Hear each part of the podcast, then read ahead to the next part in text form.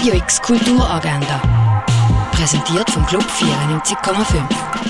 Es ist Mittwoch, der 31. Januar und das wartet heute kulturell auf dich. Im Naturhistorischen Museum ist es Mittwochmatinee.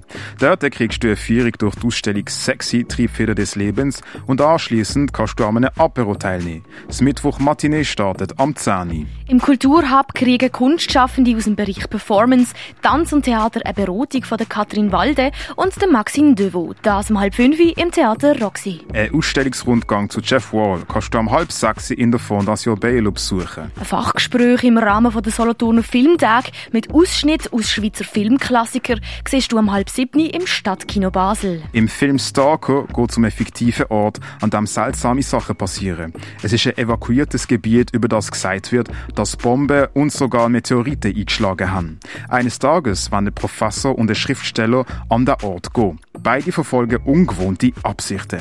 Welche das sind, kannst du herausfinden am Viertel ab 8 im Kultkino Kamera. In der Kaserne kannst du bis am 2. Februar noch die Installation Decoding Bias sehen. Programmierte Menschen-Avatar treffen sich dort zu einer Selbsthilfegruppe.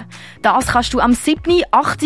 oder am 9. im K-Haus sehen. Mehr über Heilkräuter und Heilpflanzen erfährst du im Pharmaziemuseum. Ausstellung La Rue Setou siehst du im Dägeli Museum. Worldly Hearts ist die aktuelle Ausstellung, die du im Ausstellungsraum Klingenthal siehst. Und Larven basteln oder aufweben kannst du im Freizeithaus Allschwil. Radio X Kulturagenda.